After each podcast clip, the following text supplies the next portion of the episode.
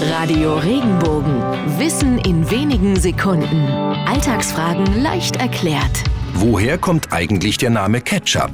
Pommes mit Ketchup oder ein Hamburger. Ohne die rote Soße geht's nicht. Aber auch wenn Burger und Pommes für viele der Inbegriff amerikanischen Essens sind, Ketchup kommt ursprünglich aus China. Im 15. Jahrhundert war das Ketchup noch eine Soße, die aus eingelegten Schalentieren zu Fisch- oder Geflügelgerichten gereicht wurde.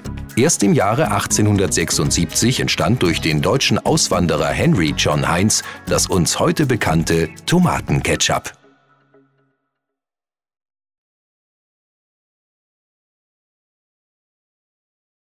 Wenn dir der Podcast gefallen hat, bewerte ihn bitte auf iTunes und schreib vielleicht einen Kommentar. Das hilft uns sichtbarer zu sein und den Podcast bekannter zu machen. Dankeschön.